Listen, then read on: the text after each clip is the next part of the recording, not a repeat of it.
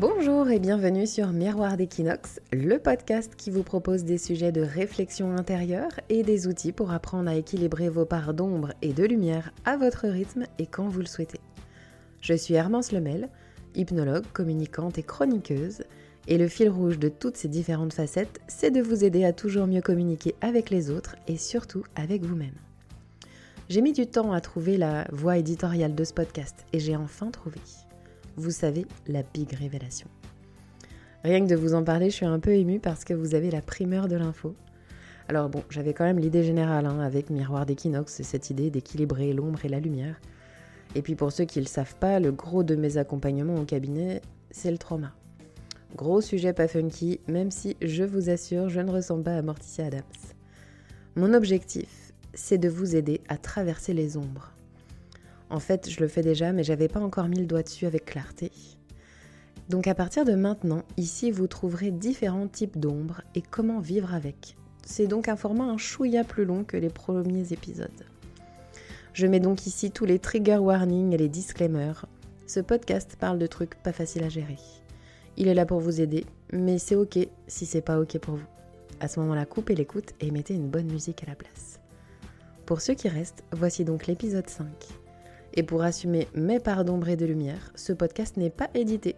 Vous m'avez donc complètement au naturel, dans une discussion conviviale, nature peinture.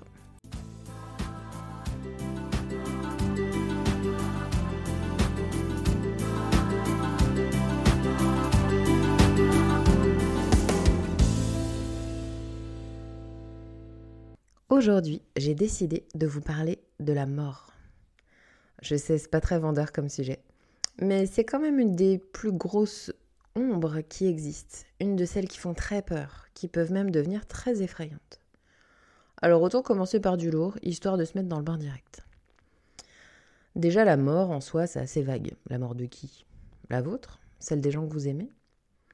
Le chagrin de ceux que vous allez laisser quand vous, vous allez mourir? Ou votre peur de ne pas savoir euh, comment ça va se passer? Généralement, je croise deux types de peurs au cabinet. On va donc partir sur les idées statistiquement les plus courantes. La peur de mourir soi-même et la peur de voir mourir ceux qu'on aime. Je suis de celles qui ont besoin de mettre du sens dans les choses, donc une partie de ce qui va suivre va parler de mes croyances. Libre à vous d'en avoir d'autres. C'est un sujet qui me parle parce que j'ai souvent eu l'impression que j'allais mourir dans ma vie. Alors parfois, si j'avais vraiment euh, des raisons de craindre de mourir. C'était donc plutôt réaliste. Mais il y a plein de fois, surtout, où c'est mes peurs qui parlaient. Et j'ai pas toujours eu les mêmes réactions à chaque fois. C'était assez marrant. Enfin, non, sur le coup, c'était pas du tout drôle, mais maintenant, a posteriori, euh, ouais, c'était étonnant. J'ai jamais eu vraiment peur de mourir en tant que tel. Parce que moi, je suis toujours partie du principe qu'une fois que j'étais plus là, bah, qu'est-ce que ça pouvait bien me foutre d'être morte? Mais j'ai un mari et des enfants. Et du coup, là, euh, mourir, ça devient quand même potentiellement vachement plus un problème. La dernière fois que j'ai cru que j'allais peut-être mourir, c'était il y a deux mois, avant mon opération. Alors, il n'y avait aucun risque connu, même si on savait que ça allait être très long comme opération, probablement très chiant. Mais c'était surtout une grosse trouille de dingue. Parce que une de mes ombres à moi, c'est de laisser le contrôle à quelqu'un d'autre et donc potentiellement qu'il fasse de la merde. Donc autant vous dire que les anesthésies générales, c'est pas mon truc. Enfin bon, c'est un autre sujet. Bref, ce coup-ci, et donc comme toutes euh, les fois ces dernières années, mais quand même vraiment plus ce coup-ci, moi j'ai eu peur de ne pas avoir assez de temps dans ma vie pour dire aux gens qui comptent qu'ils comptent. Alors en premier lieu, il y a mon mari et mes enfants, c'est sûr. Mais il y a aussi euh, mes proches et ma famille, et puis aussi des gens que je vois moins, ou peu, ou carrément pas comme un besoin de dire au revoir, mais de qualité. Je sais, c'est un peu bizarre, mais j'assume mon côté un peu centré.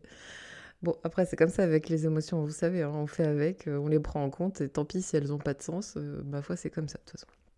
Et encore, moi, ça va, parce que j'ai une version où il n'y a pas trop de regrets. Je suis plutôt alignée avec mes choix de vie, avec mon parcours, mais là, je me dis, ils font quoi Les gens qui réalisent que peut-être à la porte de la mort, en fait, ils auraient dû, ou ils auraient pu, ou ils n'auraient pas dû, ou ils n'auraient pas pu. Sûrement que ce moment-là, un peu pré-mortem, pour eux, est vachement plus difficile à vivre que pour moi. Pour parler de la deuxième option de cette version d'ombre, donc on parle de la mort de quelqu'un qu'on aime, On va plutôt croiser des qu'est-ce que je vais faire sans lui ou sans elle? Comment je vais faire avec cette douleur immense, qui peut être que immense vu la taille de l'amour que je porte à cette personne? Comment un mari peut supporter une vie qui sera désormais sans celle qui était tout pour lui? Comment une maman pourrait supporter de vivre sans son enfant? Alors qu'on soit clair, je ne vais pas vous parler des étapes du deuil hein, ici, euh, parce que ça, c'est des étapes qui se font quand on est déjà dans l'ombre. Mon sujet à moi, il est plutôt en amont de ça, quand vous êtes encore vivant, ou que les êtres que vous aimez le sont encore. On en fait quoi du coup de cette putain d'angoisse à l'intérieur de cette peur panique? Là, je pense à un petit loulou qui a développé euh, plein d'inquiétudes, euh, c'est presque rendu à des tocs de vérification. Il demande tout le temps Et ça, c'est bon si je mange ça? Est-ce que je peux me poisonner si je touche ce truc? En gros, il a peur de mourir un peu par inadvertance, quoi. Mais la vraie peur derrière, c'est quoi? Est-ce que c'est être tout seul du côté de la mort? Est-ce que c'est laisser sa famille sans lui? Est-ce que c'est être lui sans sa famille? Ou une autre dame là qui est toujours hyper inquiète que quand son mec ou ses enfants sortent, donc c'est la grosse relou qui envoie 450 euh, 000 messages à la seconde et qui pète une pile quand ils, répondent pas. Euh, qui, espionne toujours pour savoir euh, mais alors est-ce qu'il est bien arrivé? Est-ce qu'il est là? Est-ce qu'il est là? Oh là là, il m'a pas répondu. Ça peut être aussi ce mec là qui change de, nana toutes les semaines parce que bah, en théorie, il cherche la nana idéale, mais concrètement, euh, c'est un connard fini qui, qui, se tape une meuf différente tous les jours parce que elle répond pas à sa checklist. Et puis lui, quand je lui demande, mais c'est quoi le risque? Est-ce qu'il trouve jamais euh, D'un coup, il s'arrête, les larmes aux yeux, et il me dit qu'il veut pas mourir en ayant raté sa vie. Et rater sa vie, pour lui, ça veut dire ne pas fonder de famille. Alors, comment on fait pour traverser tout ça? Je pense que vous l'avez compris, si vous êtes encore là après quatre premiers épisodes, j'aime les symboles, j'aime les métaphores, j'aime les allégories. Du coup, euh, ça fait un moment maintenant, j'utilise le tarot comme outil de développement personnel. Alors pas du tout en mode divinatoire, vraiment plutôt en mode... Euh, oui, c'est ça, approfondir des, trucs perso. Je m'y suis formée, j'aime beaucoup m'appuyer dessus pour ouvrir euh, mon champ des possibles. Alors peut-être vous connaissez le tarot de Marseille, moi j'utilise une autre version qui s'appelle le Rider Waite Smith. C'est un peu différent parce que dans le Rider Waite Smith, il y a des dessins sur chaque euh, carte. Et alors que ce soit dans le tarot de Marseille ou dans le Rider Waite Smith, il y a une carte que les gens détestent. C'est la carte de la mort. Alors moi j'ai appris avec un, tarot classique où il y avait euh, voilà un fond noir, une grande faucheuse avec une faux, euh, bon, assez, euh, voilà, assez standard, un peu cliché. Et puis euh, un peu plus tard, je me suis offert un tarot euh, vachement plus design, très, très moderne, qui s'appelle le Light Sears Tarot, pour ceux qui veulent l'info. Et qui a une représentation, une symbolique des arcanes majeurs, donc de la mort aussi, qui est complètement différente. C'est magnifique. Et d'ailleurs, c'est pas écrit la mort, cette arcane-là, elle s'appelle mort et renaissance. Du coup, la mort n'est plus une arrivée, mais simplement une étape. Et c'est là qu'on arrive dans mon champ de croyance. Donc c'est le moment de mettre votre, votre sas de tri des infos dans vos oreilles. Moi, je pense sincèrement que ceux qui ont peur de la mort sont les mêmes qui n'ont pas d'idée sur ce qui se pourrait, euh, allez, 1, 2, 3 Paris-Bordeaux-Le sur ce qui pourrait se passer après. En gros, euh, là, je parle de la spiritualité au sens très très large, hein, qui devient un atout. Je parle de religion, mais vraiment, ouvrez beaucoup plus que ça. Donc, si vous avez suivi les épisodes depuis le début, vous savez ce que je vais vous dire là. Le fond du travail avec la mort, c'est d'accepter qu'elle existe. D'accepter que vous allez mourir. D'accepter que ceux que vous aimez vont mourir. Je sais que ça fait chier, mais c'est une vérité. Vous vous rappelez, c'est l'idée de on se confronte toujours au pire.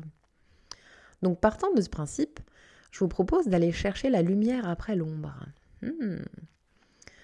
Rendez-vous la mort plus tangible. Imaginez ce qui pourrait se passer après. Et si on imagine après, ça veut dire qu'on accepte d'avoir passé le pendant, qui est le fait d'être mort ou que quelqu'un soit mort. Alors que ce soit le paradis, les réincarnations, les anges, la roue du karma, un petit peu tout ça en même temps, on s'en fout en fait, il hein. n'y a pas de bonne manière de faire, mais juste ouvrez votre champ des possibles, imaginez des hypothèses. Et puis même si vous n'arrivez pas à arbitrer sur une vérité, hein, de toute façon, Alors où je vous parle, personne ne sait ce qui se passe après la mort. On ne sait même pas s'il se passe un truc. Donc autant choisir ce en quoi on veut croire, non? Moi, par exemple, euh, je crois que selon l'heure, le moment, le sujet et la personne qui potentiellement va mourir, j'ai pas du tout les mêmes croyances. Mais c'est pas grave, je suis flexi-croyance. Donc si je reviens à ma carte de tarot, la mort, mort et renaissance, c'est la fin d'un cycle et le début d'un nouveau, où on doit donc composter les émotions, les apprentissages, les croyances, pour redéfinir une nouvelle manière d'être au monde. Et c'est cette idée-là que j'adore. Parce que ça parle de comment on peut voir la mort autrement. Mais aussi du coup de comment voir la vie avant la mort permet de faire autrement. Si je mets des agrumes et des carottes dans mon compost, ça va pas du tout être équilibré pareil que si je mets aussi des feuilles, des épluchures, des fleurs fanées. Alors c'est une première étape hein, de, choisir ce qu'on met dedans, mais elle est essentielle. Par exemple, si je reprends là le, mon petit monsieur euh, coureur de jupons, comment il peut changer sa vision de la mort pour ensuite changer sa vie en amont de ça? Comment il peut décider d'une vision de la mort qui devient acceptable en étant seul?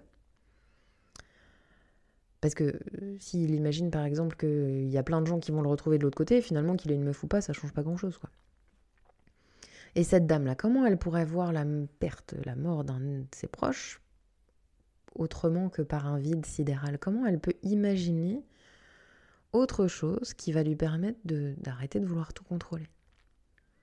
Puis ce petit loulou-là, comment il peut aussi euh, ben, gérer l'angoisse d'être séparé de ses parents pour toujours, pour toute la vie? Comment, en imaginant ça, il va enfin pouvoir manger un yaourt qui est ouvert depuis le matin ou un morceau de pain qui est tombé par terre vous l'avez compris, en cette étape d'imaginer euh, l'après, elle permet en fait de modifier l'étape d'avant. Donc, euh, j'espère que je vais être claire dans mon affaire, mais si je mets de la lumière après l'ombre, et du coup ça va en mettre avant l'ombre, bah forcément l'ombre en elle-même va être plus éclairée, donc elle va être moins sombre. Donc, on a mis de la lumière après la mort, maintenant on va en mettre avant la mort. Alors, si vraiment vos proches doivent mourir demain, vous faites quoi? Vous allez vivre où? Vous vendez la maison? Vous déménagez? Vous restez là? Ouais, ça, pique, hein. Mais quand vous faites les scénarios jusqu'à ce que ça devienne OK, eh ben vous allez voir que émotionnellement, ça va complètement se relâcher.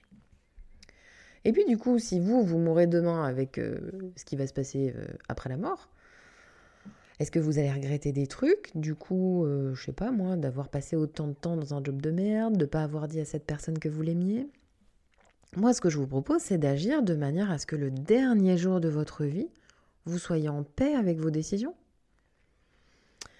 Et c'est comme ça qu'on se retrouve la veille d'une opération, ou en tout cas quelques, quelques jours avant, à écrire des lettres à ses enfants, à écrire des lettres à son mari, pour qu'ils sachent que même si vous vous réveillez pas, vous les aimez extrêmement fort. C'est aussi comme ça qu'on fait de la paix avec des gens qu'on aime, parce qu'on ne voulait pas finir là-dessus. C'est comme ça qu'on se retrouve à écrire des messages tout simples à des gens qui comprennent pas du tout ce qui se passe, qui des fois sont même pas au courant, juste pour leur dire au revoir à notre manière au cas où. Ouais, parce que la mort elle fait chier, hein. on aimerait s'en passer, mais pour le moment on n'a pas trouvé moyen de faire autrement.